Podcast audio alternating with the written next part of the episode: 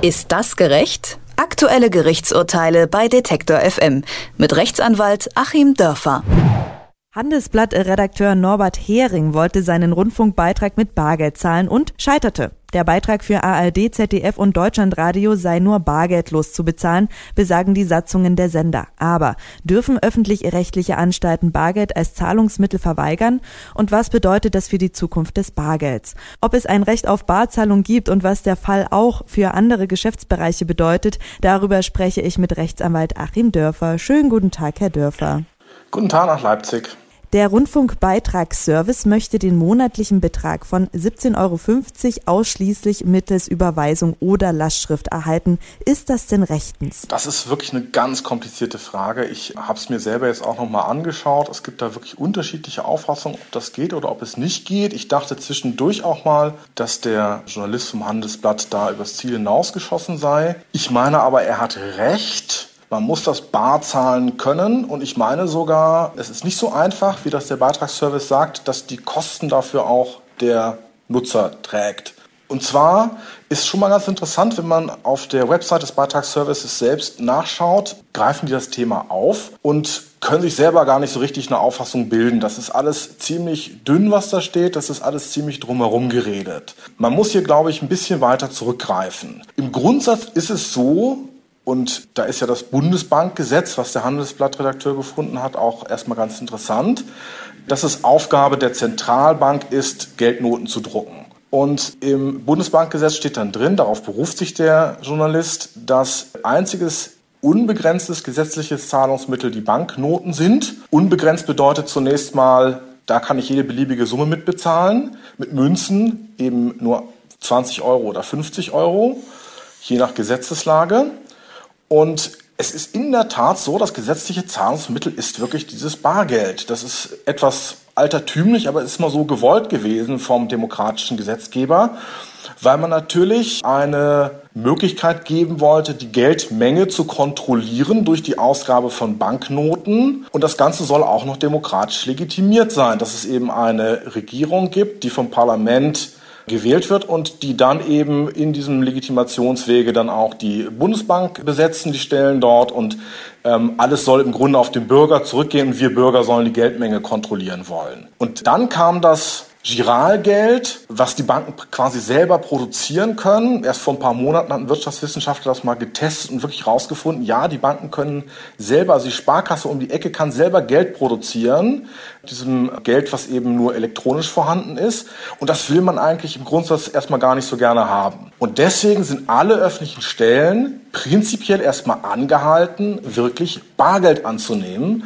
Ich habe es nur fürs Finanzamt überprüft, was ja so ein bisschen die Parallele zum Beitragsservice wäre und das ist ausdrücklich im Gesetz geregelt. Der Grundsatz ist erstmal, es gibt eine Kasse beim Finanzamt und dann geht man als Steuerpflichtiger hin und bezahlt das da. Jetzt hat sich das in den letzten Jahren natürlich krass geändert. Von uns macht das keiner mehr und deswegen ist extra die Ermächtigung aufgenommen worden ins Gesetz. Die einzelnen Finanzämter können diese Barkassen schließen. Sehr viele davon haben auch davon Gebrauch gemacht. Aber die Finanzämter sind dann gezwungen, das steht ausdrücklich im Gesetz drin, andere Stellen zu ermächtigen, dieses Bargeld anzunehmen. Das können eben Sparkassen oder Banken sein. So, und jetzt kommen wir dazu, dass der Beitragsservice behauptet, er dürfe eben das Bargeld verbieten. Nein, davon meiner Ansicht nach nicht, denn im Rundfunkstaatsvertrag steht nur drin, er kann abstrakt diesen Zahlungsverkehr regeln, aber der Rundfunkstaatsvertrag gibt eben nicht so detailliert wie die Abgabenordnung bei den Finanzämtern dem Beitragsservice das Recht, einfach den Bargeldverkehr abzuschaffen. Da müsste schon wesentlich mehr im Rundfunkstaatsvertrag drinstehen. Das steht da so nicht drin.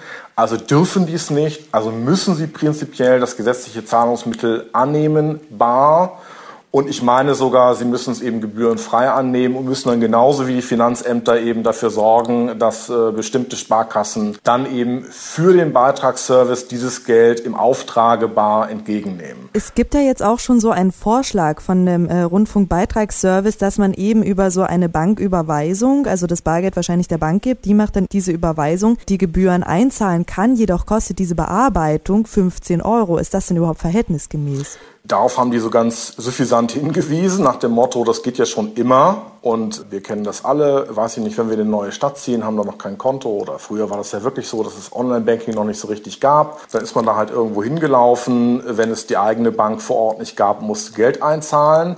Aber das kann es ja nicht sein. Wenn der Grundsatz erstmal ist, es wird Bar gezahlt, ja, wie bei den Finanzämtern, dann können dafür eben keine Gebühren erhoben werden. Und es muss wirklich nach meiner Rechtsansicht, da kann man auch wieder anderer Meinung sein, aber nach meiner festen Rechtsansicht müssen diese 15 Euro dann eben vom Beitragsservice übernommen werden. Oder die müssen ein Abkommen mit den Banken schließen, dass sie genauso wie die Finanzämter eben bestimmte Sparkassen und Banken mit dieser Bareinzahlung beauftragen. Nun ist es ja auch, wir sind ja im Zeitalter des Internets schon lange, lange angekommen und im, im Onlinehandel ist es ja eigentlich gang und gäbe, dass man elektronisch bezahlt. Wie liegt denn hier der Fall? Dürfen Privatunternehmen, wenn man jetzt zum Beispiel online etwas kauft, Bargeld verweigern? Klar, die dürfen das. Das ist ja der private Bereich. Da haben wir Vertragsfreiheit und ich muss ja nicht irgendjemandem was verkaufen. Viele Unternehmen verkaufen ja auch nicht, weil sie irgendeinen Background-Check machen und sagen, die Leute sind mir nicht solvent genug und die Kreditkarte nehmen wir nicht und so weiter.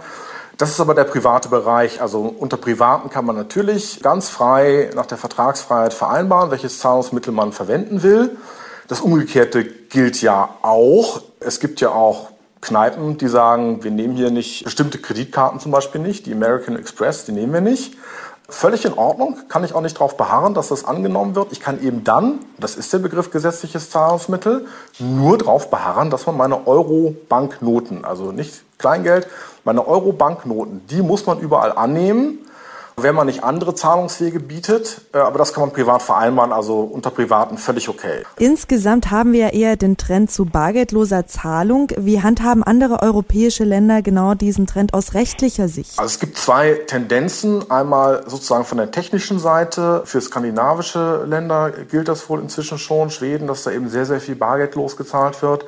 Dann eben auch diese äh, Micropayments, die jetzt bei Aldi und Lidl auch eingeführt werden sollen, über Smartphone. So von der technischen Seite Seite ist es in einigen europäischen Ländern schon sehr viel weiter fortgeschritten als bei uns. Viele von uns kennen das meinetwegen auch aus dem USA-Urlaub, dass es da völlig normal ist, äh, auch einen Burger mit der Kreditkarte zu bezahlen. Das ist die technische Seite, das schreitet also sehr, sehr stark voran, wohinter auch die wirtschaftliche Entwicklung steht, dass Apple zum Beispiel den Banken da einen großen Teil dieses gigantischen Kuchens der Geldbewegung wegnehmen möchte. Und dann gibt es die juristische Seite, die wird angetrieben durch den Wunsch der Staaten, den Geldverkehr noch besser zu kontrollieren. Zum Beispiel ist es so, dass unter Nixon in den USA alles, was über der 100-Dollar-Note war, abgeschafft wurde, weil man gesagt hat, das wird ja doch nur benutzt, um für die organisierte Kriminalität große Geldmengen zu bewegen. Und so ähnlich hat man es jetzt im letzten Jahr auch in Frankreich gemacht. Alle Zahlungen über 300 Euro sind nicht mehr bar legal für Franzosen zulässig. Also sehr geschickt. Die ausländischen Gäste an der Côte d'Azur dürfen also ihre Hotelrechnungen auch mit Schwarzgeld in Höhe von 20.000 Euro bezahlen. Die Franzosen über 300 Euro darf kein Bargeld mehr angenommen werden. Und da geht es eben wirklich um Kontrolle. Und das ist eine Entwicklung, die wir alle genau beobachten müssen. Und wir sollten uns vielleicht auch im Einzelnen nicht von unserer Technikbegeisterung zu sehr mitreißen lassen, dass es jetzt neue Anwendungen für die Handys gibt, weil dahinter eben schon auch steht, dass man da nicht nur mehr die Gesprächsbewegungen verfolgen kann, sondern sogar jeden einzelnen Einkauf, den ich tätige. Und darüber muss ich mir natürlich klar sein. Und was genau bedeutet das jetzt für den Wert des Bargelds, diese aktuelle Debatte als gesetzlich legitimiertes Zahlungsmittel? Ja, das ist, ist sehr spannend. Das kann man wirklich so sehen, dass, man, dass das im Grunde aufgewertet wird. Auf einmal werden wir uns wieder klar, was Bargeld bedeutet. Dass Bargeld eben auch bedeutet individuelle Freiheit. Das Bargeld bedeutet, ich selber kann entscheiden, wie ich Zahlungen abwickle mit anderen und ich kann mir das eben nicht aufdrücken lassen, dass ich eine Bank haben muss, die mich monatliche Gebühren kostet. Alles außer Bargeld kostet ja, an, kostet ja Geld. Kreditkarten kosten Geld, Handys kosten Geld, Banken kosten Geld es ist schon wichtig, und das wird uns jetzt nochmal klar, mir jedenfalls, dass wir das Bargeld behalten müssen und dass wir auch alle unser Bargeld wertschätzen müssen, die Anonymität und die Flexibilität, die es uns bietet. Das sagt Rechtsanwalt Achim Dörfer. Mit ihm habe ich über Bargeld als gesetzlich legitimiertes Zahlungsmittel gesprochen und ich sage vielen lieben Dank für das interessante Gespräch. Ich danke auch. Ist das gerecht? Aktuelle Gerichtsurteile bei Detektor FM mit Rechtsanwalt Achim Dörfer.